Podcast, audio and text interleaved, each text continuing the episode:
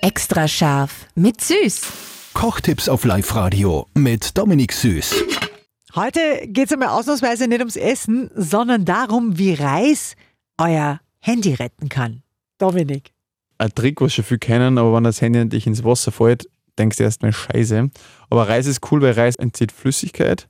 Und wenn du das Handy dann über Nacht in Reis einlegst, dann kann du das Glück haben, dass das, die Flüssigkeit wieder rausziehst und der Handy wieder komplett gut funktioniert. Also es geht mit jedem technischen Gerät oder jed jeder Sache, was weicht ist. Ja, und es ist ja auch oder in, in, in den urigen Wirtshäusern in Oberösterreich, sieht man immer nur im Salzstreuer ein paar Reiskörner Mhm. ja, genau, drin. Ne? genau.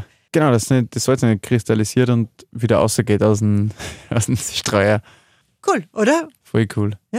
Extra scharf mit Süß. Perfekt gekocht in einer Küche von Eilmannsberger. Denn am Ende schreibt man Küche mit E.